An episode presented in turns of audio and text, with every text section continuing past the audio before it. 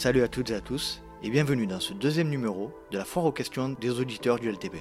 Dans ce format d'épisode, le principe est simple, je m'entretiens avec une ou un expert d'un sujet précis et je lui adresse certaines des questions que j'aurai reçues de la part des auditeurs. Et dans ce numéro, mon invité est Pascal Balducci et nous allons parler de préparation mentale dans le trail. Mais j'ai également eu le plaisir de faire participer à cet échange un de mes fidèles Patreons, Axel Massa. Je vous souhaite à toutes et à tous une très bonne écoute. Aujourd'hui, je suis avec Pascal Balducci et Axel Massa. Salut à tous les deux.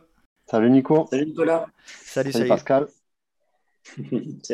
Déjà pour commencer, je vais présenter un petit peu euh, Axel. Axel est euh, un des fidèles soutiens Patreon euh, de la plateforme Patreon que j'ai mis en place il y a à peu près six mois. D'ailleurs, je tenais à profiter de l'épisode pour le remercier du soutien qu'il m'accorde depuis, depuis ces longues semaines. Axel a la particularité d'être voisin puisqu'il habite du côté de Pépin. Axel, est-ce que tu peux quand même te présenter pour les auditeurs? Oui, salut Nico, salut Pascal, salut tout le monde. Alors, euh, bah, déjà, de rien, ça me fait très plaisir. Comme tu l'as dit, je suis euh, fidèle auditeur du LTP, un de tes premiers soutiens dès le départ. Et euh, donc, voilà, donc j'habite à Pépin, je suis marié, j'ai deux enfants de 2 et 7 ans. Euh, je suis un peu nouveau, on va dire, dans le trail, puisque j'ai arrêté de fumer il y a environ 3 ans et je me suis mis à la course à pied. Euh, ben, histoire de calmer un petit peu le nerf. Et puis, en fait, ben, j'ai jamais arrêté. J'ai fini par accrocher des dossards et je me suis mis à faire des trails, on va dire, de, on va dire que je suis à l'aise entre 20 et 40 bornes, voilà, pour donner un petit peu mon niveau. Et, euh, donc, voilà. Et puis, euh, je suis très heureux que tu m'invites à cet enregistrement aujourd'hui. C'est avec grand plaisir, Axel, notamment, et d'autant plus puisque c'est toi qui m'as soufflé l'idée de, de l'épisode du jour, puisque tu es très euh, porté sur la préparation mentale. Est-ce que tu peux nous en dire un peu plus? Voilà. Ben, il n'y a pas grand-chose à dire parce qu'en fait, je suis pas du tout un expert. Donc, je suis très content d'avoir Pascal en face de moi pour m'expliquer. Mais euh, par contre, je suis très intéressé par le sujet. Super. Pascal, déjà, ben, rebonjour. hein, euh, je, suis, je te remercie euh, de, de nous rejoindre de nouveau pour un nouvel, épi- un nouvel épisode des Foires aux questions du LTP. Pascal, est-ce que tu pourrais, euh, dans un premier temps, nous expliquer un petit peu la formation que tu as suivie euh, et les diplômes que tu as par rapport à cet aspect-là, qui est la préparation mentale? Alors, très ben, bonjour à tous d'abord. Bonjour Nicolas Axel. Euh, donc, ma formation, en fait, moi, je suis revenu, on va dire, à la physiologie, à la prépa mentale tardivement. À la base, j'ai toujours été coureur à pied et passionné d'athlétisme au sens large, mais j'ai une, une carrière d'enseignant euh, à différents niveaux. Et puis, ben, à un moment, j'ai voulu quand même revenir vers le sport. Donc, j'ai cherché des études qui correspondaient un peu à ce que, à ce que je souhaitais. Et j'ai suivi donc le cursus, un cursus universitaire. C'est ce que j'ai trouvé de, pour moi de plus intéressant parce que plus long déjà que, que, quantité de diplômes maintenant qui fleurissent un peu aussi dans les universités. Voilà, des diplômes de préparateur physique ou de préparateur mentaux ou parfois des diplômes qui sont délivrés en une semaine. Et je voulais quelque chose de vraiment complet. Donc je suis retourné euh, sur les bancs de la fac, enfin à distance, mais sur les bancs de la fac, euh, pour préparer un master. Donc c'est l'intitulé du master, c'est préparation physique, mentale et réathlétisation. Donc tous ces aspects-là m'intéressaient, bien entendu. Euh, c'est un master professionnel qui est dispensé à l'université euh, Lyon 1. Alors il y en a d'autres dans ce genre euh, en France, hein, mais celui-ci est, est de bonne réputation. D'ailleurs j'y enseigne, dès que j'ai fini mon master 2, j'ai commencé à enseigner, j'y enseigne depuis pas mal d'années maintenant en master 1 et en master 2. Et, ce qui m'intéressait, on a le choix entre deux options en fait quand on commence ce master en première année, c'est l'option prépa physique ou l'option prépa mentale en quelque sorte. Et comme j'avais déjà quelques connaissances en tant qu'autodidacte en physiologie, euh, eh bien, je me suis intéressé à la prépa mentale et donc j'ai fait mon cursus en prépa mentale. Alors l'avantage, c'est qu'on était très peu d'étudiants, parce que sur 40 étudiants de master, on était 4 en option prépa mentale, ce qui permettait d'avoir un contact assez rapproché euh, avec les enseignants, qui sont tous des enseignants-chercheurs, donc qui sont des, experts vraiment dans, leurs différents domaines. Donc ça, c'était vraiment quelque chose de passionnant. Et à l'époque, même ben, le directeur du labo, qui est peut-être encore d'ailleurs, le laboratoire interuniversitaire de biologie de la motricité de Lyon, qui s'appelle Aurélien Collet. C'est un chercheur de, vraiment de... C'est un ami déjà, parce qu'on s'est rencontrés d'abord quand lui était prof de sport et moi prof de maths il y a très longtemps, dans une autre vie, à Bellegarde dans l'Ain, et on s'est retrouvés ben, 20 ans après, lui dirigeait le labo, et, moi, et moi je reprenais mes études en quelque sorte. Euh, et c'est un chercheur expert en, en préparation mentale et qui collabore avec l'INSERM, qui est déjà passé dans pas mal d'émissions, notamment sur Arte. Euh, il y avait une magnifique émission qui était passée qui s'appelait À la recherche du sportif parfait. Et donc, les chercheurs de Lyon 1, Émeric Guillot, Christian Collet, montraient un peu les résultats de leurs travaux. Donc, il y a à la fois euh, un aspect pratique dans cette formation universitaire, c'est-à-dire il y a vraiment la préparation mentale appliquée aux sportifs, mais aussi il y a tout l'aspect euh, de recherche notamment sur toutes les, théories, on va dire, euh, tout ce qui touche à l'imagerie cérébrale, au fonctionnement, au fonctionnement cérébral et qui permettent justement de justifier les techniques et les applications pratiques ensuite. Donc, c'est une vision vraiment très large de la préparation mentale et c'était vraiment passionnant. Après, ben, dans ma formation, donc j'ai fait ces deux années-là, Ensuite, j'ai fait mon doctorat qui était plus axé, bien entendu, sur, sur les facteurs de performance, mais d'un point de vue euh, physiologique. Euh, et après, ben, j'ai pu poursuivre quand même et appliquer euh, ce que j'avais appris avec, différents athlètes. Mais c'est vrai que j'ai eu, j'ai eu envie à un moment, mais une grosse envie, tellement c'était passionnant, de devenir uniquement préparateur mental. Mais j'avais quand même aussi une grosse envie d'entraîner et d'avoir un contrôle un peu sur le, sur le physique de mes athlètes. Mais ce qui ne m'a pas empêché parfois, et notamment avec Eric Clavry, que tu, as que, tu as reçu il y a très peu de temps. Justement, c'était un des premiers athlètes qui a fait un gros travail de préparation mentale et qui maintenant, d'un point très faible, c'est devenu son point fort et c'est devenu aussi un préparateur mental diplômé. Donc ça, c'est aussi une, belle réussite pour lui. Voilà, voilà. Très bien. Tu disais que tu as, tu as voulu être préparateur mental sur le, sur le tard, entre guillemets. Euh, quelles ont été les, ou quelle est la raison principale qui a fait que tu as souhaité compléter ta formation?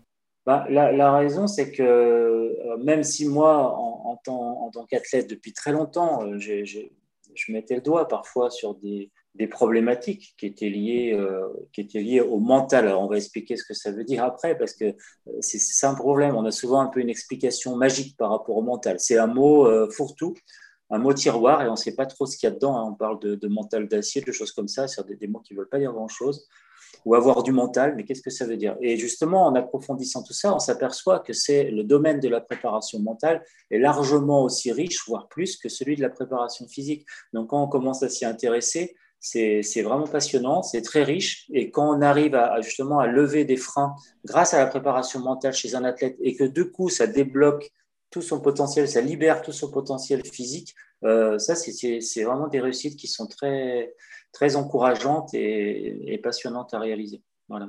effectivement, comme tu le disais, Eric Clavry en est l'exemple parfait. Hein. Il disait notamment dans l'épisode dans lequel je l'ai reçu que ça a été euh, fondamental pour lui euh, dans sa recherche de la performance. Exactement. Mm. Et aussi pour beaucoup d'athlètes. Après, on, en mm. parlera au sens large, hein, parce que ce n'est pas réservé qu'aux athlètes euh, élite, bien entendu. Axel, n'hésite pas à, interagir avec nous. Hein. Euh, toutes les questions sont bonnes à, à, prendre. Euh, Pascal, euh, d'un point de vue assez général, est-ce que tu peux nous donner la définition de la préparation mentale pour toi? Je sais que c'est une question un peu, un peu vaste. Ce n'est pas une définition simple, et, et, mais c'est intéressant parce que ça nous permettra aussi de revenir sur les personnes qui gravitent autour de cette préparation mentale. Parce qu'on parle de préparateurs mentaux, parfois de coachs mentaux. Alors, coach, c'est un mot qui ne veut pas dire grand-chose hein, entre nous. C'est pas, coach, ça ne renvoie pas, en tous les cas, à une formation, euh, diplômante ou pas d'ailleurs, mais ça renvoie à rien du tout. Quoi. Donc, demain, n'importe qui peut se mettre coach mental sans avoir le, ce qui va, ce qui va derrière. Donc, il faut faire attention à ça. Et puis, il y a aussi la profession de psychologue du sport. Donc, c'est intéressant parce que quand on passe de psychologue à, préparateur mental, on s'aperçoit qu'il y a une limite là.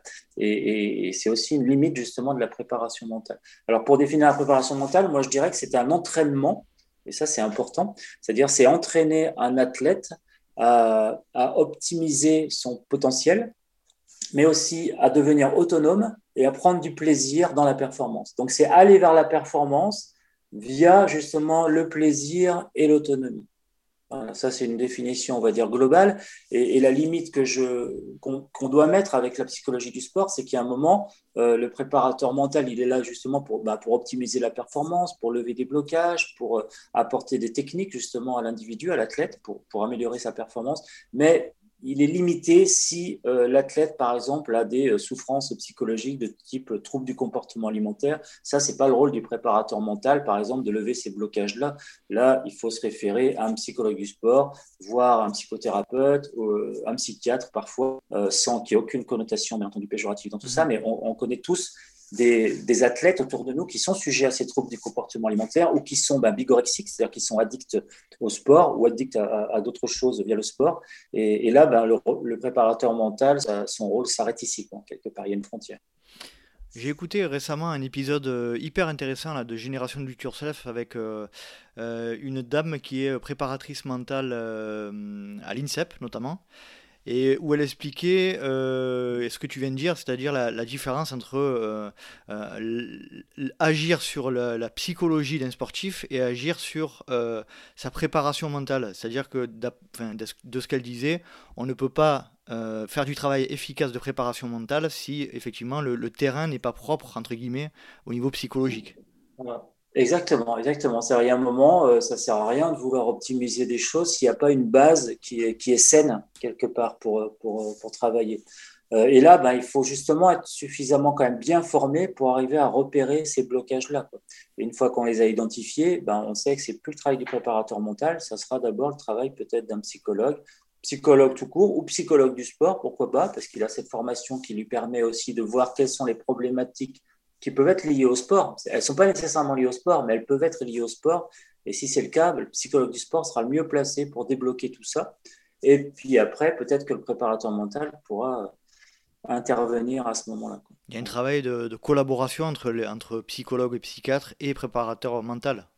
Alors, euh, alors ça, ça doit arriver dans les instituts comme à l'INSEP. Mhm. Il y a certainement une collaboration aux différents niveaux. Après, tu sais bien que les individus, bah, notamment dans notre activité de travail, pour l'instant, tout ce qui touche au médical, euh, biomédical, c'est encore un peu euh, secret, discret. on n'en parle pas trop, alors qu'il n'y a pas de honte à avoir un suivi médical, que ce soit kiné, ostéo, mais aussi psychologie du sport, préparation mentale.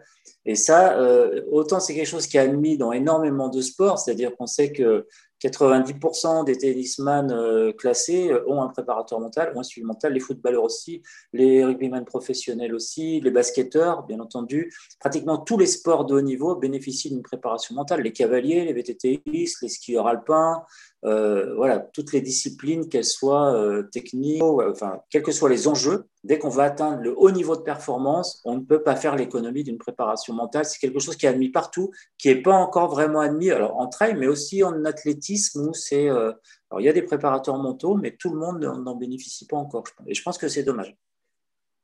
Alors, euh, pour compléter ce que je disais tout à l'heure, c'est Anaël Malherbe. Je ne sais pas si tu la connais, qui travaille à l'INSEP.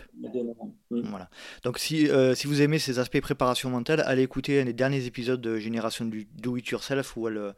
Euh, c'est un épisode qui est assez long et elle rentre bien en profondeur sur, sur ce sujet-là. On va revenir sur la partie trail, enfin on va venir sur la, plutôt sur la partie trail et préparation mentale. mentale. Quel lien tu peux faire entre les deux, Tu disais qu'il n'y a pas beaucoup de, corrélation et d'utilisation de, la préparation mentale. Euh. en, fait, le, premier travail du préparateur mental, c'est ben, aussi comme le préparateur physique d'ailleurs, c'est d'évaluer, si tu veux, la, tâche, la discipline sportive, et d'évaluer aussi l'individu, bien entendu. Et ensuite, c'est voir quels sont euh, peut-être les, les, dysfonctionnements pour aller euh, de l'un vers l'autre. C'est pareil quand on évalue un individu physiquement, et qu'on évalue aussi la tâche sportive, ce que ça demande comme, euh, effort en termes physio, en durée, en filière énergie, etc. Et on en déduit une préparation physique. Là, c'est pareil pour la préparation mentale. C'est-à-dire, il faut essayer d'analyser euh, les difficultés qui sont inhérentes à la tâche sportive, que ce soit une course de montagne, que ce soit un trail court, l'ultra-trail, qui, qui, peut paraître très particulier en fait en termes de préparation mentale. Et du coup, bah, quelles sont les habiletés qu'il va falloir développer pour que l'individu soit le mieux euh, adapté possible justement à, l'épreuve qu'il prépare. Donc, euh, il y a des particularités, en effet, du trail, c'est-à-dire euh, par rapport à un 100 mètres ou par rapport à un 800 mètres ou par rapport à une course de montagne, on voit bien que la différence, elle va être, elle va être plutôt dans la, durée de l'effort. Donc, elle peut, être, elle peut être dans la souffrance qui va intervenir après une longue durée. Donc, il y a un stress qui est généré par ça, bien entendu. C'est aussi, et comme dans toutes les disciplines, la confrontation avec les autres qui renvoie souvent bah, à l'estime de soi, la confiance en soi, des, bases euh, comme, cela.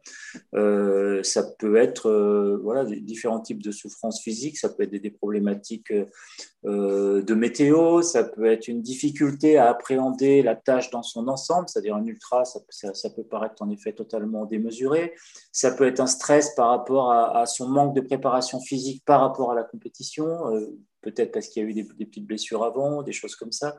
Voilà, il y a tout un tas de petites choses qui peuvent se, mettre en place autour de l'activité trail et qui sont, qui sont particulières de cette activité. Mm. Axel, on t'écoute. Ouais.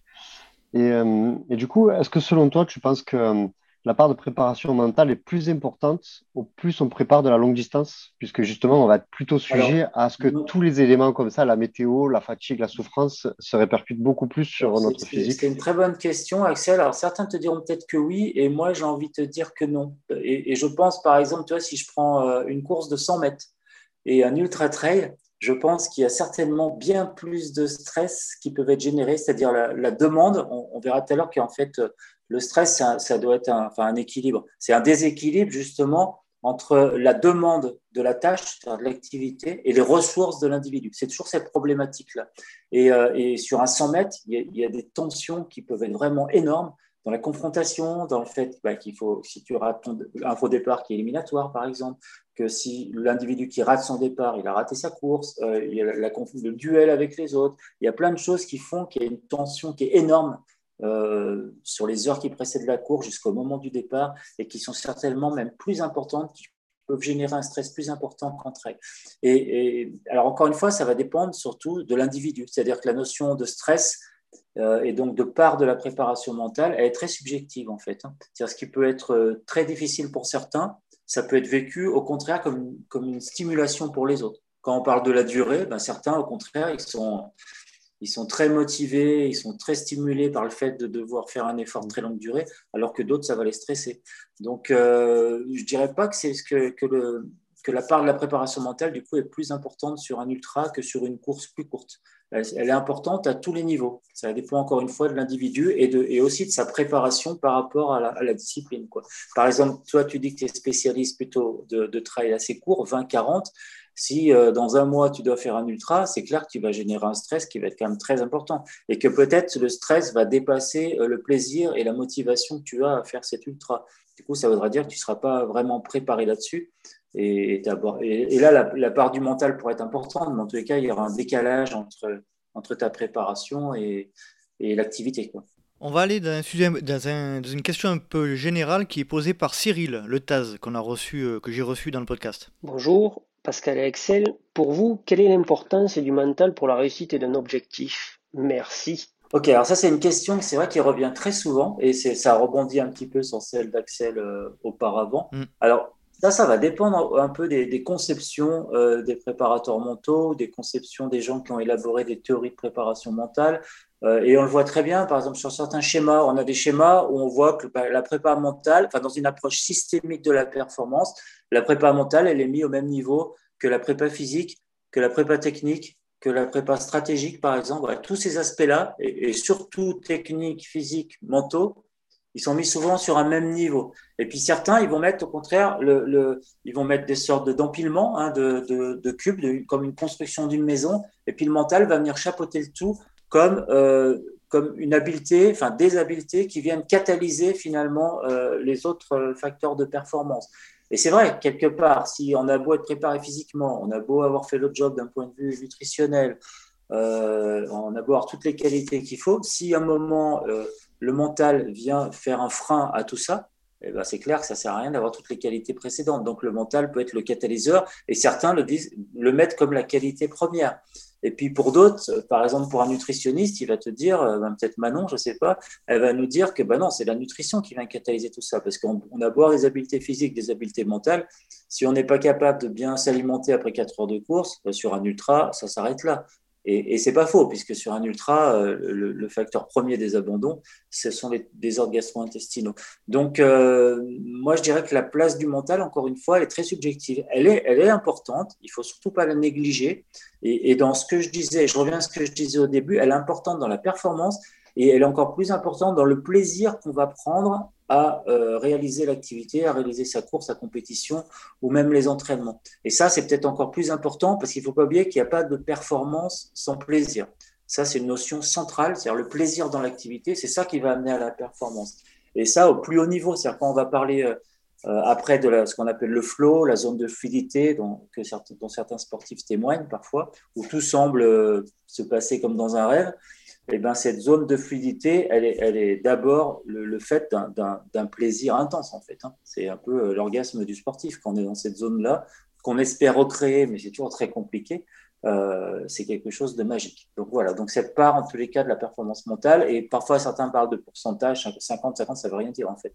Les pourcentages, ça dépend vraiment de certains. Pour certains, ça va représenter 10-20%, pour d'autres, ça sera bien plus. Euh, voilà. Après, bien entendu, si on parlait par exemple de, euh, tout à l'heure, pour revenir un peu aussi sur ce qu'on a dit sur très avec Axel, et, on parlait d'Éric Clavry qui fait ses 24 heures, bien entendu sur 24 heures, on ne peut pas nier que les habiletés mentales ont quand même une part extrêmement importante. Euh, mais on en reparlera peut-être après dans, les habiletés à développer. Très bien. En, termes de souffrance, là, je parle. Axel, je crois que tu avais une question, euh, une autre question pour Pascal? Oui, une question un peu plus personnelle du coup, Pascal. je voulais savoir si toi, ça t'était déjà arrivé de tomber sur certains de tes athlètes qui n'avaient pas besoin de préparation mentale, qui avaient déjà un état d'esprit limite parfait, euh, ce qu'on pourrait attendre de Eric pour rebondir sur lui, j'ai entendu l'épisode, on se dit qu'un gars, quand il a un, état d'esprit comme ça, euh, une vision de la course à pied comme ça, il n'a peut-être pas besoin d'une préparation mentale énorme euh, avant ses épreuves.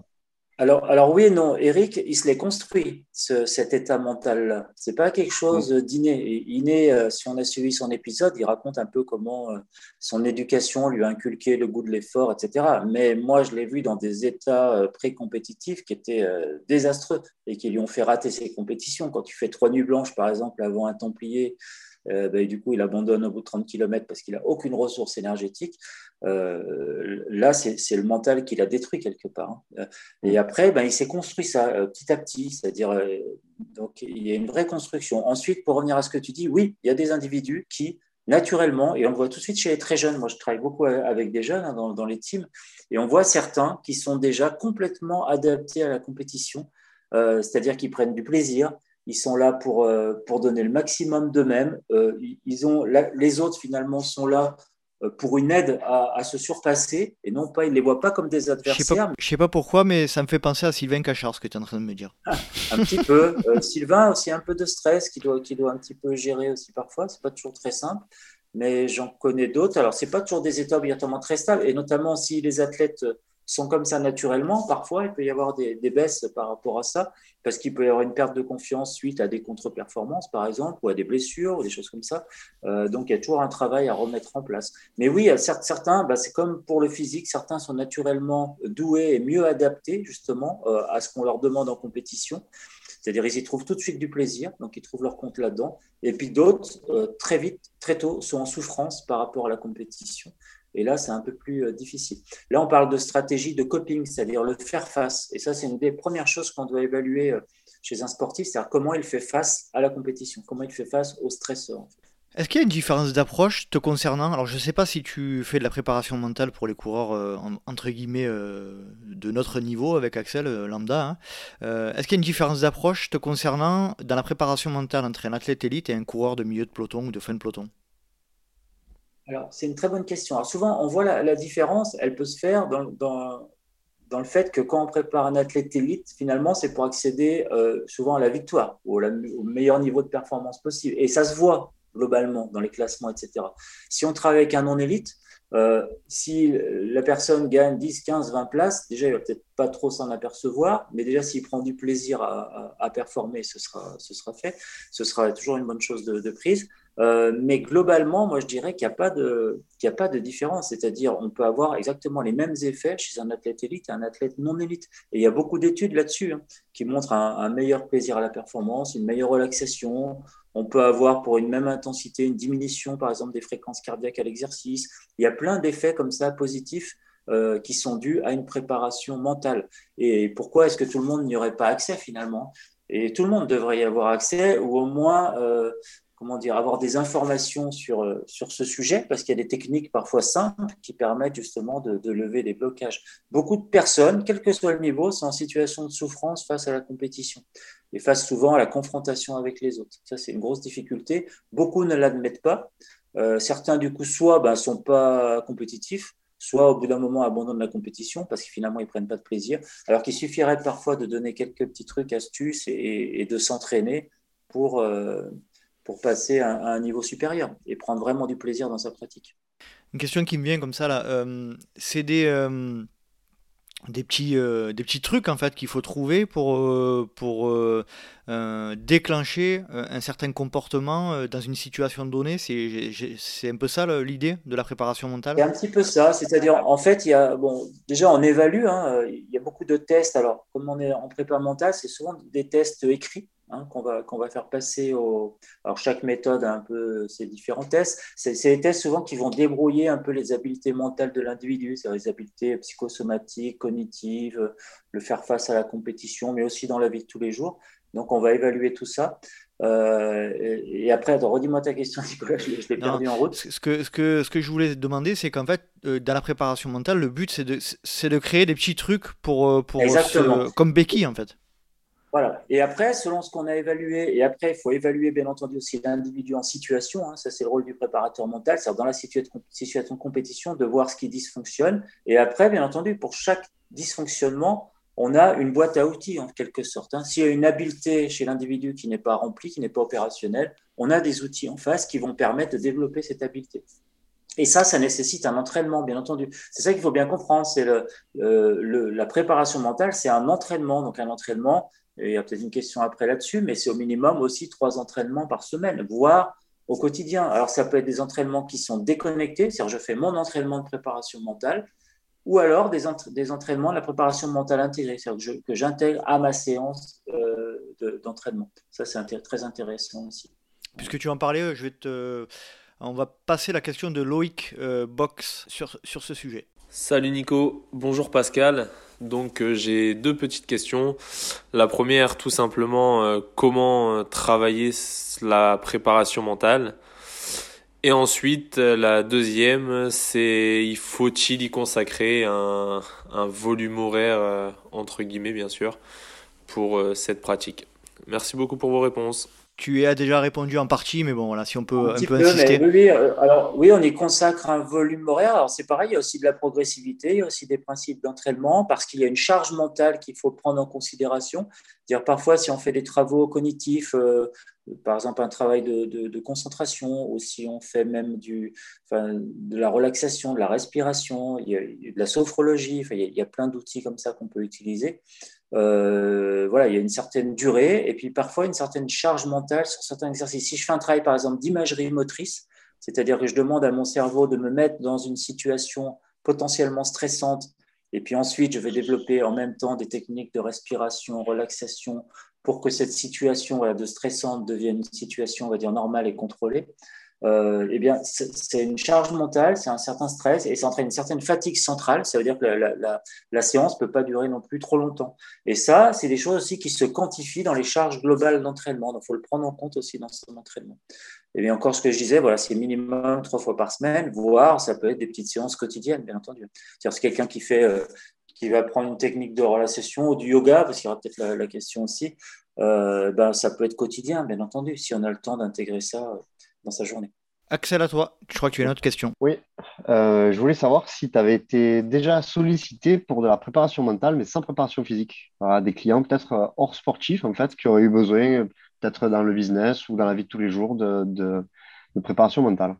Alors, j'ai eu une, demande comme ça il y a très peu de temps euh, pour un chef d'entreprise, notamment pour de la programmation neurolinguistique, qui est aussi un outil euh, de la préparation mentale. La fameuse PNL. ce qu'il faut savoir, c'est que les, voilà la PNL, et il faut savoir que les, bah, les préparateurs mentaux, on, va revenir sur Eric Lavry qui est formé avec la méthode Target, qui est une méthode que, que je conseille. Euh, que je conseille à beaucoup d'athlètes, et d'ailleurs j'ai beaucoup de personnes entraîneurs qui sont allés se former avec la méthode Target, ils en reviennent ravis. C'est aussi la méthode qui, qui est utilisée, enfin, qui est pas mal conseillé aussi à l'université en prépa mentale et qui a fait ses preuves. Donc, c'est une méthode aussi qui est faite à la fois pour le sport, mais aussi pour les chefs d'entreprise. Ce n'est pas spécifiquement dans le sport. Dans l'entreprise, on va retrouver un peu les mêmes enjeux, euh, parfois les mêmes stresseurs, on va retrouver de la compétition, on va retrouver des choses comme ça. Et donc, la préparation mentale, à ce moment-là, peut être également très intéressante. Après, il faut faire attention, c'est-à-dire que beaucoup de, chefs d'entreprise, voire de, de multinationales, se sont engouffrés dans ce on va dire, dans ce créneau-là, en mettant enfin, dans le domaine du mental, en tous les cas, en mettant sous stress euh, leurs, euh, leurs salariés pour leur faire produire toujours plus. Et là, on n'est pas dans des méthodes de préparation mentale, hein. on, est, dans des méthodes, on va dire, d'asservissement mental. C'est un petit peu différent parce que je rappelle, nous, la préparation mentale, on est centré sur le plaisir euh, et, la motivation et, ensuite la performance. Hein. Ce n'est pas la performance à tout prix, c'est la performance via le plaisir et l'autonomie. C'est un petit peu différent. Mhm. Mais en tous les cas, il y a une demande, oui, c'est sûr, parce qu'on va retrouver les mêmes techniques en tous les cas de préparation. Comment tu. Parce que j'imagine que tu as les deux, les deux cas. Comment tu abordes un athlète qui, qui veut performer sur du trail plutôt court et des distances assez courtes et, euh, et, par rapport à un athlète qui veut faire euh, une performance sur un ultra, par exemple C'est quoi les différences ça, va, ça, va, dépendre en fait des, évaluations de l'athlète. Euh, tout dépend le, ce qu'on va, noter comme habileté, on va dire, un petit peu défaillante. Si c'est un problème de concentration, si c'est un problème d'estime de soi, si c'est...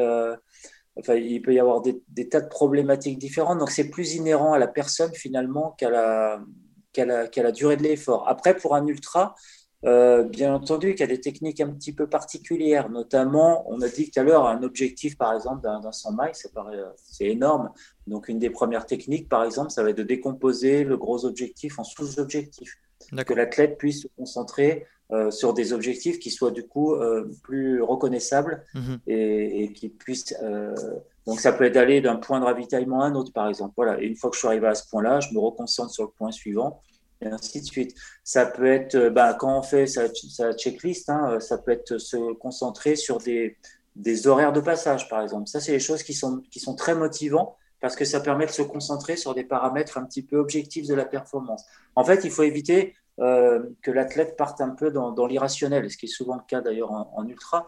Après, on peut aussi travailler sur l'ultra. Alors, pour revenir à ce que disait Axel, j'ai pas toujours bien répondu tout à l'heure, mais il y a des techniques, par exemple, d'hypnose qui, sont, qui marchent euh, très bien. Notamment, bah, Patrick Board, euh, il fait de l'hypnose sans le savoir. Lui, il est capable d'oublier qu'il court pendant parfois 2-3 heures. Quoi. mais c'est une grande qualité de pouvoir se mettre en auto-hypnose. Et l'hypnose, c'est aussi une technique alors, qui est encore très peu utilisée, mais qui marche excellemment bien, surtout en ultra. Et surtout, euh, ben, ce que va faire euh, par exemple Eric sur 24 heures, il va se mettre dans des états d'auto-hypnose euh, très très très souvent pour oublier qu'il est là, hein, justement, pour oublier ce qu'il est en train de faire. Et l'hypnose, on sait très bien que c'est utilisé aussi dans le milieu médical. Il y a des, maintenant des, des petites opérations chirurgicales ou des dentistes qui opèrent sous hypnose, parce que ça mmh. évite des, des anesthésiants, c'est un peu plus simple, et ça marche très très bien. C'est tout simplement détourner l'attention du patient sur un, sur un autre objet que, euh, que sa souffrance, que la douleur, que des choses comme ça. Quoi. Je lisais euh, encore ce matin, je crois, un petit, euh, je recherchais des données sur Yanis Kouros, le fameux coureur grec. recordman du 24 heures. Voilà, en 303 km, en sachant que la deuxième perf, c'est 282 km, donc il a quand même 20 km d'avance. C'est une performance qui est vraiment hallucinante parmi tous les records du monde, c'est très haut placé. Mhm. Et lui disait que, ben, oui, le, son corps lui envoyait, envoyait des informations de douleur à son cerveau, et il faisait en sorte que son cerveau bah, nie ces informations ou envoie des, informations à son corps que tout allait bien. Et pour continuer, pour continuer au-delà de la souffrance, c'est aussi ce qu'a fait Eric lors de son premier championnat de France. Il a fait six heures dans, une souffrance, enfin dans un état qui était physique qui était vraiment euh, déplorable, on va dire, mais grâce au, voilà, grâce au, cerveau et, à se mettre en hypnose et à refuser la douleur, il a pu aller jusqu'au bout de, de 124 heures. Donc il y a des tas de techniques comme ça pour du très long euh, qui peuvent très bien fonctionner. Mais bien entendu, il faut aussi faire attention à. Il ne faut pas que l'athlète se mette dans un état de santé euh, déplorable. Il y a aussi mhm. une limite par rapport à ça qui est importante parce que toujours pousser plus loin, euh, c'est très bien. Développer des techniques pour refuser la souffrance, c'est très bien. Mais il y a aussi des limites physiologiques et de santé à ne pas dépasser. Et ça, c'est aussi très important pour moi. Petite question qui me vient à l'instant. que peut-on dire de la méditation par rapport à la préparation mentale? Est-ce que ça peut avoir un lien? Tout à fait. En fait, la méditation, c'est une des techniques de la prépa mentale, alors qui est utilisée, euh, on va dire, en marge, parce que dans les préparateurs mentaux, euh, euh, notamment pour des recherches de performance de haut niveau, on n'utilise pas vraiment la méditation. On aurait plus utiliser enfin, des techniques de... Mais bon, c'est une technique de relaxation parmi d'autres, hein, d'un point de vue psychologique et qui peut aider ensuite à, être plus performant, c'est-à-dire à, éloigner le stress, encore une fois, à diminuer. On peut suivre tout ça hein, sur des, indices, par exemple, de, fréquence cardiaque, de variabilité de la fréquence cardiaque. On fait même ce qu'on appelle de la résistance électrodermale. On peut mesurer tous les effets comme ça de la méditation sur le corps, la méditation de pleine conscience, le yoga, tout ça sont des techniques qui permettent, bien entendu, d'être mieux, de mieux récupérer déjà hein, physiquement, mentalement euh, donc, ça, peut être utilisé, bien entendu, dans la préparation mentale. Est-ce que tu peux nous donner des exemples de séances que tu demandes à tes athlètes de préparation mentale pour nous donner un ordre de. Mhm. Alors, déjà, les, premières choses, en fait, pour débrouiller un petit peu tout ça, moi, ce que je leur demande, alors d'abord, il faut déjà s'apercevoir que l'athlète est en, en, déficit, on va dire, euh, d'habileté mentale. Et ça, c'est pas toujours évident parce que c'est quelque chose qu'on cache, c'est-à-dire un individu. Enfin, je sais pas Axel, euh, mais réfléchissez vous à vos à vos propres comportements quand vous arrivez en compétition. Euh, alors soit c'est celui qui est très celui qui est très stressé, il y en a ça va se voir tout de suite, mais d'autres ça va être par la plaisanterie, on rigole, on machin, ou alors on dit qu'on s'est pas préparé, qu'on s'est pas entraîné. Bon, tout ça c'est des petites techniques, des, petites choses qui révèlent bien entendu le stress euh, de l'individu. Euh, après ça peut être la boule au ventre, ça peut être des problèmes euh, intestinaux, gastriques, toutes ces choses là qui sont en lien direct avec du stress et qui nuisent justement au plaisir et in fine à la performance. Donc, il faut arriver à révéler tout ça. Moi, ce que j'aime bien faire, c'est commencer par euh, une des premières séances, c'est déjà que l'individu soit capable d'écrire un script, c'est-à-dire qu'il décrive en fait tout ce qu'il fait. Parfois, c'est même depuis la veille, hein, parce que la préparation mentale, elle commence ben, déjà dans la planification de l'entraînement, enfin l'entraînement de, la saison. C'est-à-dire, je vais fixer mes compétitions, je sais que je vais aller sur telle compétition, mentalement déjà, je l'ai dans mon esprit, ce qu'on appelle le plan de l'architecte chez les, en préparation mentale, c'est-à-dire je sais que je vais aller là, là, là, etc. Et ensuite, je vais avoir mes périodes de, préparation. Euh, voilà, donc tout ça, c'est lié, bien entendu, le physique et le mental. Chez un individu, il n'y a, pas, il a pas de parties euh, différentes. Donc ça, c'est important. Et après, eh ben, bien entendu, euh, l'individu, depuis la veille, la manière dont il s'est préparé, avoir préparé ses affaires, avoir euh, euh, son dossard, que tout soit prêt, les ravitaillements, les choses comme ça. On, sait en fait que le stress se dilue dans l'action. Donc quand on enlève, quand on est en train d'agir par rapport à, à ce qu'on va faire plus tard, obligatoirement, on a moins de stress. Et si tout est prêt, bien entendu, on a enlevé le stress qui va naître un peu de l'incertitude. Donc, c'est important de réduire la part de l'incertitude au minimum. Donc, toutes ces, petites techniques-là, en fait, déjà, de, choses, et, parfois, les athlètes ne le font pas. Donc, ça, c'est important de leur dire que tout doit être prêt la veille, et, parfois, bah, leur faire la liste de, ce qu'il faut faire. Quoi. Pareil, avant la course, c'est-à-dire il faut que l'individu soit capable de s'échauffer et de dire comment il a prévu d'organiser, bah, par exemple, sa demi-journée avant le départ, si c'est si à midi ou si c'est le soir, etc. Tout doit être préparé. Et, l'athlète, encore une fois, ne doit pas avoir d'incertitude. Il doit savoir à quelle heure il va manger, à quelle heure il va se coucher, euh, où ça va se passer. Euh, euh, voilà, les affaires sont prêtes, à quelle heure il va se rendre sur la ligne de départ, combien de temps il va arriver avant. Euh, s'il va s'échauffer, je dis pas s'il va s'échauffer, il va s'échauffer et il va faire un petit footing parce que là aussi, ce petit footing là de préparation, il est vital dans, l'éloignement du stress. C'est dès qu'on commence à courir, on s'active et d'un point de vue hormonal, c'est aussi très important. Euh, voilà. Et puis après, écrire peut-être un petit peu le script de ce qui se passe euh, ben, un petit peu avant le départ, le départ, et puis peut-être au début de la course, et voir s'il y a des blocages. Parfois, les blocages sont même pendant l'effort.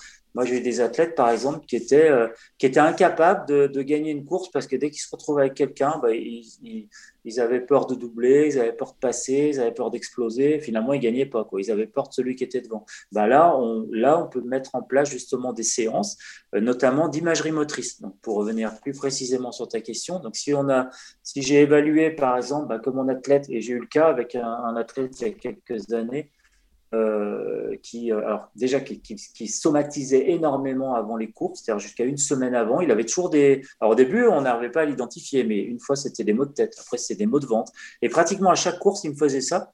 Et, chaque fois, bah, il arrivait au départ d'une course en ayant eu des problématiques euh, la semaine avant. Alors ça va une fois, deux fois, mais au bout de trois, quatre fois, on se dit qu'il y a une vraie problématique qui est liée à la course dont lui-même n'avait pas conscience. Hein. C'est des choses dont il témoignait, mais il faisait pas le lien en fait avec la course elle-même. Il pensait que c'était déconnecté.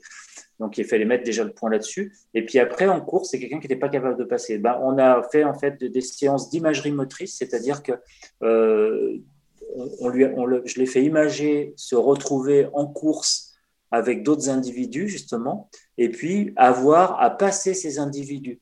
Et, là-dedans, ben, on développe des attitudes, c'est-à-dire que avoir confiance en soi, euh, je, je, si je reviens sur la personne, c'est que je vais plus vite, donc je vais passer, je ne reste pas avec la personne. Enfin, il y a des tas de choses comme ça à développer qu'on met en place jusqu'à ce que ben, ça soit quelque chose un petit peu d'automatisé et qu'on se sente en confiance pour le reproduire en compétition. En fait, toute l'imagerie motrice, elle est basée sur ce qu'on appelle l'équivalence fonctionnelle, c'est-à-dire que euh, ce que j'image dans mon cerveau, ça fait un réel apprentissage sur les mêmes zones du cerveau qui travaillent quand j'imagine quelque chose que quand je le fais.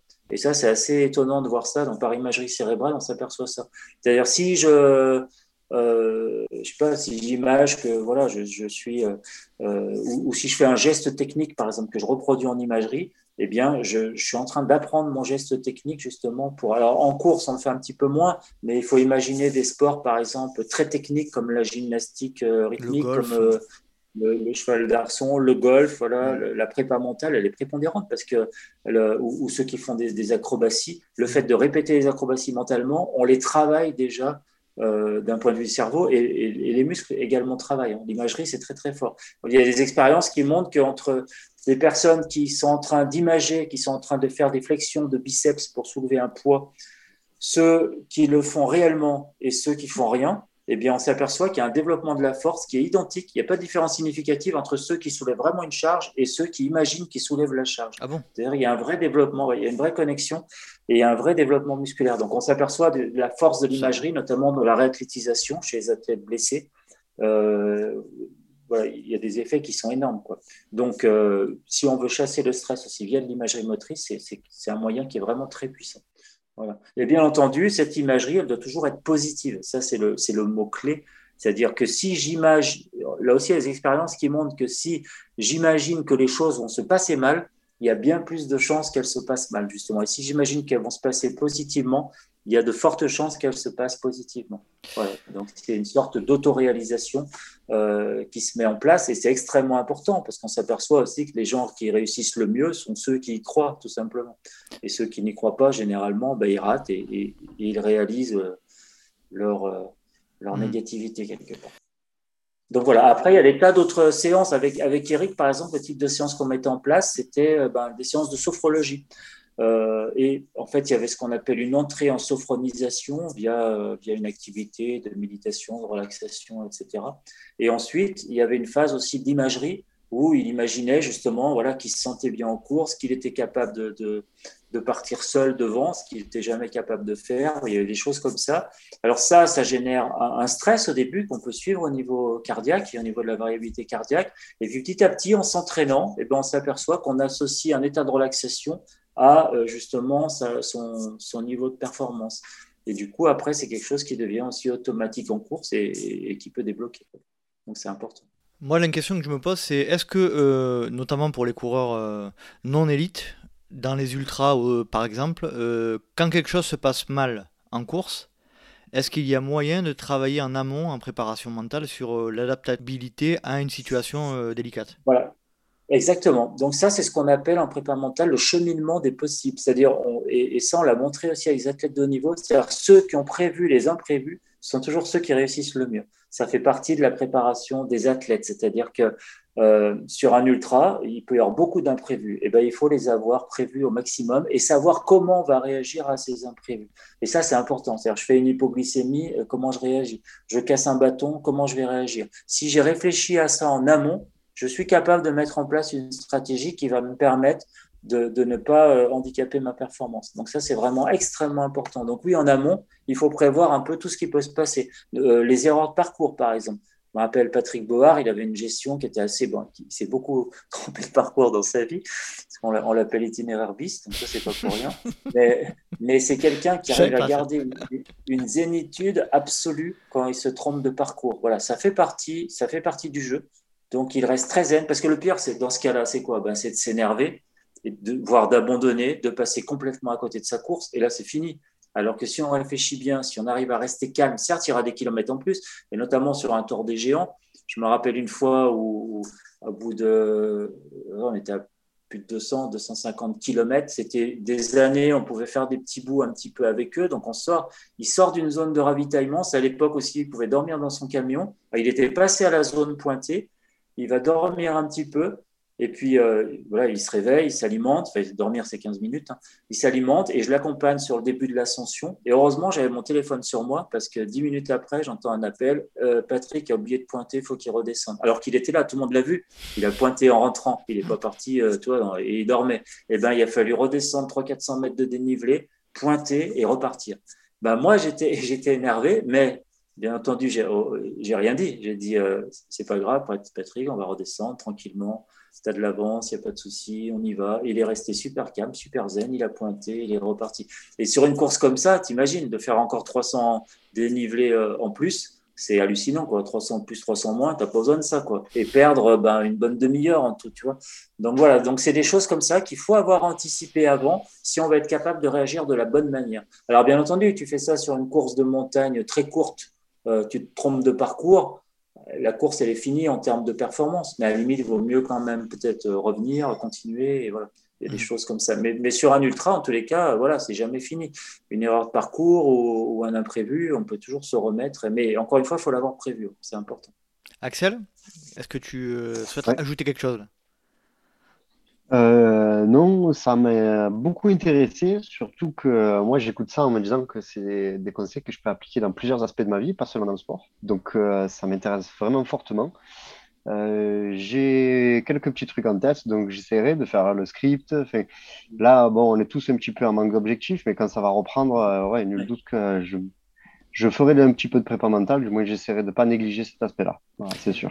Et, tu as raison, Axel, de dire que ben, dans ta vie de tous les jours, moi, par exemple, c'est le, sport qui m'a permis euh, d'être plus efficace dans mes examens et vice-versa, quelque mm. part. C'est-à-dire que je préparais un examen, quand j'ai repris mes études tardivement, ce n'était pas toujours évident, euh, ou le doctorat, quand tu présentes ta thèse, il peut y avoir un certain stress et qu'il faut arriver à transformer en justement en, maîtrise, en, ou aussi un défi, et puis de, trouver de la motivation, du plaisir. Et c'est le sport qui m'a aidé aussi à ça, quelque part. Et ça, c'est super intéressant. Quand tu as des techniques comme ça qui te permettent justement de contrôler ton stress pour justement, parce qu'il en faut du stress. Hein. Sans mmh. stress, il n'y a pas de vie, il n'y a pas d'adaptation, rien du tout. Le stress, il ne faut pas lui mettre toujours une connotation négative. Euh, le stress, il est vital et, le stress, c'est même notre, notre particularité à nous, êtres humains. Euh, on s'est construit avec un système hormonal qui réagit au stress, qui nous, permet de, qui nous a permis de fuir devant les prédateurs, qui nous permet de courir vite, de réagir, etc. Donc c'est vital. Après, c'est encore une fois, c'est la quantité, la durée d'exposition au stress qui peut être négative, mais pas le stress en lui-même. Et ce stress, quand tu parviens à l'utiliser, à le contrôler, à le maîtriser, en fait, c'est très euh, jubilatoire et c'est quelque chose de passionnant à maîtriser, peut-être encore plus que maîtriser tes qualités physiques. Parce qu'au bout d'un moment, les qualités physiques, on est tous plus ou moins limités, on a tous le plafond euh, plus ou moins haut. Euh, mais le mental, quelque part, il a, des ressources vraiment aussi insoupçonnées qu'on est loin d'avoir qu'on est loin d'avoir épuisé. Donc c'est très, c'est super intéressant quand on arrive à maîtriser ça dans une compétition parce que du coup, c'est une vraie jubilation et on prend énormément de plaisir à faire ça. Une question de Pouic sur Instagram. Bonsoir. J'aurais aimé connaître quelques techniques mentales à adopter pour occulter la douleur physique sur un trail. Merci. Hmm. Alors, la, douleur physique, si j'ai bien compris, alors on a parlé tout à l'heure un petit peu avec, euh, en parlant d'Eric et de Yanis hmm. Kouros notamment. C'est vrai que la douleur, c'est une information, hein, une information qui nous envoie notre corps au niveau musculaire, au niveau, etc. Euh, et qui est donc est interprétée par le cerveau. Voilà. Ben, euh, le but, c'est de justement jouer un peu avec ce cerveau et, euh, et soit bah, couper les, connexions, soit il y en a qui parlent de débrancher le cerveau. J'ai toujours un ami qui disait on débranche le cerveau et on y va, notamment dans les descentes. C'est un petit peu ça. Et là, bah, c'est arrivé justement à dépasser euh, ce, ce, cette information-là. Alors, on parlait d'hypnose tout à l'heure, ça peut être ça, c'est-à-dire arriver à ces moments-là, quand ça commence à être difficile, à se focaliser sur autre chose. C'est-à-dire penser, je ne sais pas, à ses enfants, à la nature, euh, je sais que par exemple, si on reparlait de Patrick Board, lui, c'est d'écouter des émissions euh, d'histoire, par exemple. Voilà, il a, le, il a les écouteurs ou, ou Let's Try Podcast, par exemple, des choses comme ça. Tu mets les écouteurs, mais ça te permet de, de, de, de partir ailleurs, ce qu'on appelle des stratégies dissociatives qui sont vraiment essentielles en ultra. Il faut à la fois savoir manipuler des stratégies associatives, c'est-à-dire je me concentre sur les paramètres vraiment de ma performance, ma foulée, euh, ma respiration, peut-être ma vitesse, mon intensité, etc. Et puis dissociatif, c'est arriver justement à ce que l'esprit puisse un peu s'évader pour pas être trop focalisé parce qu'il y a une fatigue mentale aussi à être concentré sans arrêt sur les différents paramètres. Euh, mais c'est arriver justement à faire diversion. Voilà. Donc c'est arriver se à se mettre en mode automatique. Exactement, on peut se Mmh. mettre en mode automatique, mais l'hypnose, c'est ça. Ça, Mmh. on le sait très bien. Je crois, je sais pas si Eric en a parlé l'autre jour, mais euh, tout le monde a, a- tout le monde a, a- comment dire, a testé l'hypnose quand vous êtes au volant. Et, au- tout le monde, au bout d'un moment, on s'aperçoit, ah bah tiens, on n'était pas concentré sur la Mm, route mm. et, euh, et on revient sur la route. Euh, on était parti, on sait même pas où parfois, Mm. on était en hypnose tout simplement. L'hypnose, c'est tout simple, tout le monde se met en hypnose tous les jours. On l'a tous vécu dans un cours de mathématiques ou d'autres choses, par exemple, c'est-à-dire on sait très bien qu'on ne peut pas rester concentré pendant 45 minutes, 50 minutes sur un cours. Euh, je crois qu'il doit avoir 10-15 minutes de concentration. Tout le reste, c'est euh, des états justement de dissociation et des états euh, d'hypnose très souvent. On regarde par la fenêtre et hop, on est parti et on part ailleurs. Et bien ça, en fait, la prépa mentale, c'est aussi développer des techniques pour se mettre tout seul en hypnose, qu'on appelle en auto-hypnose. Et ça, c'est super intéressant, bien entendu, pour l'athlète. Et ça, c'est quelque chose qui se travaille à l'entraînement. C'est-à-dire, demain, vous allez courir, eh bien, euh, essayez un moment de faire diversion. C'est-à-dire, essayez d'oublier là où vous êtes et de partir un peu euh, sur autre chose. C'est très intéressant. C'est super intéressant, Pascal. Euh, je te remercie vraiment beaucoup. Euh, on a fait pas mal le tour. Est-ce que tu as un sujet qu'on qu'on n'aurait pas abordé? Un en fait, on a, on a abordé qu'un centième de, de la préparation mentale. C'est ça qui est frustrant, tellement justement euh, c'est vaste. On aurait pu parler de, de tas de, de techniques. hein. Il y a des tas de techniques, par exemple, de concentration, il y a des techniques de relaxation. Alors, il y a des, il y a des, des personnes qui ont mis en place, par exemple, il y a ce qu'on appelle le training autogène de Schulz, il y a la relaxation progressive de Jacobson.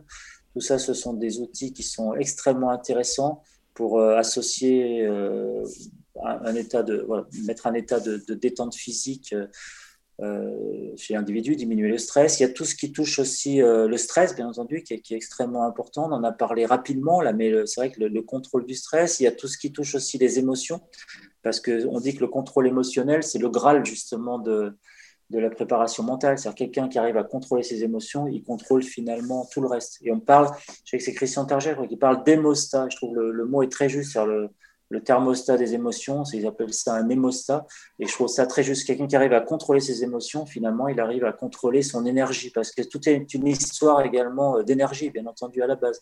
Après, il y a tout ce qui touche aussi aux théories de l'autodétermination. Ça, c'est extrêmement important. C'est la fixation de but. Quel type de but je vais me fixer? On parlait d'ultra et on parlait d'objectifs. C'est ça aussi, se fixer des buts et pouvoir les atteindre. Donc, des buts qui soient à la fois ambitieux, mais réalistes. Euh, voilà, il y a plein de choses comme ça, peut-être qu'on qu aurait pu aussi aborder, mais c'est tellement vaste qu'il faudrait des émissions euh, et des émissions euh, pour parler de tout ça. Il y a aussi toutes les théories de la motivation, ça c'est extrêmement important. Et peut-être, si, pour conclure, ça peut être un petit peu là-dessus, c'est-à-dire en gros, il y a deux grandes types de motivation, les motivations qu'on appelle intrinsèques, et ça, c'est les plus importantes, notamment chez les ultra-trailers, c'est celles qui viennent du plaisir de, de, et du plaisir et de l'accomplissement. Voilà, si je fais ce sport, et j'espère que c'est le cas de, de 100% des, des, trailers et ultra-trailers, c'est parce que je trouve du plaisir dans l'activité, à, évoluer en montagne, à me retrouver avec mes amis, aussi du plaisir dans la compétition, etc., où j'ai envie de m'accomplir, de me faire plaisir, ça c'est important. Et puis, mais malheureusement, on sait que c'est pas toujours ça. Parfois, il y a des pressions et qu'on n'arrive plus à contrôler. Et puis, il y a les motivations qu'on appelle euh, extrinsèques. Donc ça, c'est celles qui viennent de l'extérieur. Bah, c'est peut-être sa famille qui est contente, euh, sa, femme ou son mari, ses enfants qui sont contents qu'on fasse une activité, finalement qui mettent une pression parce que parce qu'il faut réussir, il faut aller au bout, il faut surtout pas abandonner. On trouve ces motivations extrinsèques à la réunion. Par exemple, il y a une grosse pression sociale autour du grand raid. Et finalement, celui qui fait pas le grand raid, c'est un rigolo. Hein. Celui qui fait le Bourbon, euh, c'est euh, un coureur du dimanche. Il faut absolument faire grand. Il y a une pression totale là-dessus euh, qui est pas bonne. Voilà, tout ce qui vient de l'extérieur, motivation par l'argent, motivation, etc. Il faut essayer d'en diminuer la part, même si ça peut être important hein, chez les athlètes, bien entendu, hein, qu'il y une reconnaissance professionnelle, etc. Ça, c'est vital. Mais il faut que le plus important, ça reste le plaisir, l'accomplissement, le dépassement de soi. Voilà, ça, c'est important. Et ça, c'est aussi des choses qui se détectent par des tests, des choses. Et si les motivations sont pas les bonnes au départ, on verra qu'il y aura vite euh, un abandon de l'activité en quelque sorte. Et aussi des risques de blessures plus importants. Alors bien, sûr, cet épisode euh, ne pourra pas rentrer dans les détails de chaque, euh, de chaque technique et de chaque euh, facette de la préparation mentale, mais le but était bien de comprendre un petit peu les, les différentes facettes de cet aspect-là. Et ce qu'on peut retenir notamment, c'est que il faut effectuer un test au préalable pour savoir quelles sont les faiblesses de, notamment de l'athlète, et puis travailler sur, sur les aspects ciblés. C'est un peu ce qu'on peut retenir en premier.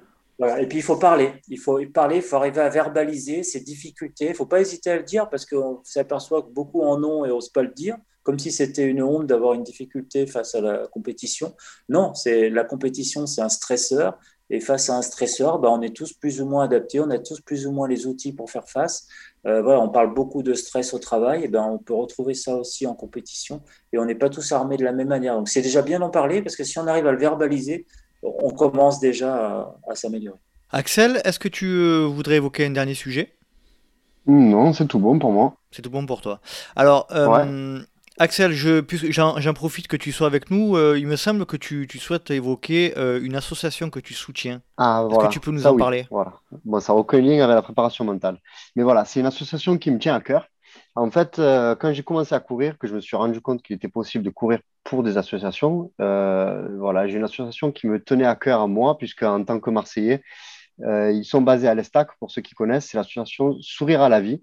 Ils s'occupent des enfants atteints d'un cancer qui sont à l'hôpital de la Chimone. Et donc, ils ne sont pas là pour les soigner, ils sont là pour leur redonner un petit peu de lien social.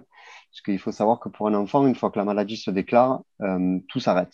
Plus d'école, plus de jeux, plus de sport. Donc, ils sont là pour pour leur redonner un petit peu des activités. Et puis, euh, ben, finalement, il y a peut-être un petit peu un lien aussi avec la préparation mentale, puisque ça leur permet de sortir un petit peu de l'aspect vraiment médical de, de, leur hôpital au jour le jour, et puis refaire d'autres activités, que ce soit euh, du bateau, que ce soit du basket, de la gym, euh, de l'éveil sportif pour les plus petits, puisque c'est, ça va de, moi, pour ce que j'ai vu, en tout cas, c'est pour les plus jeunes, ça va de 4 ans jusqu'à 18 ans. Donc, il y a vraiment tous les âges. Et, ils sont très bienveillants, ils ont, ils ont beaucoup de mérite et voilà, donc euh, je les remercie beaucoup pour ce qu'ils font. Euh, je leur envoie beaucoup de force. Ça fait très longtemps que je ne les ai pas vus, malheureusement, puisqu'avec le Covid, on a dû euh, ralentir un petit peu les visites non. Enfin, qui sont moyen importantes, quoi.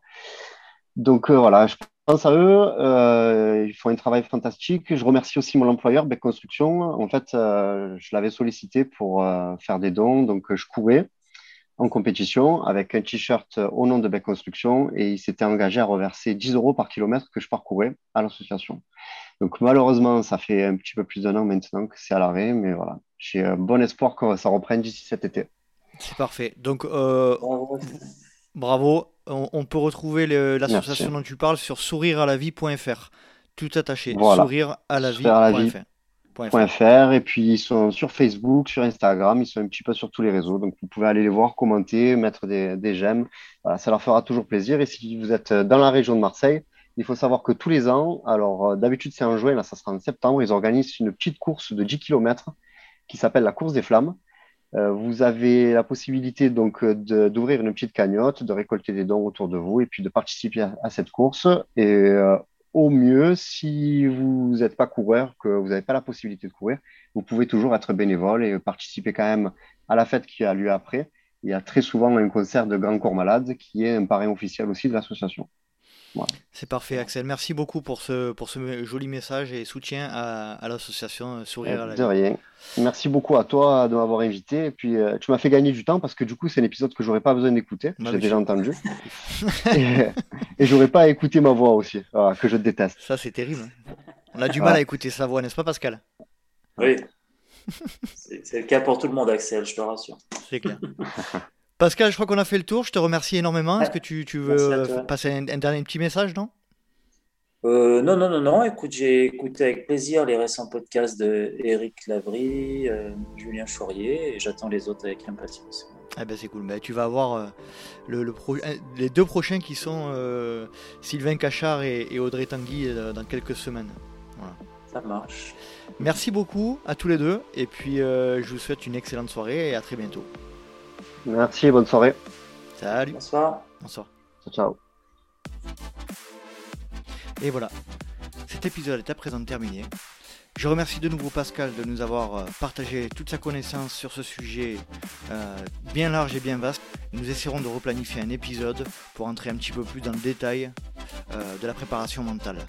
Je remercie également Axel de nous avoir accompagnés pendant cet entretien et je répète, vous pouvez aller soutenir l'association Sourire à la vie sur sourirealavie.fr tout attaché.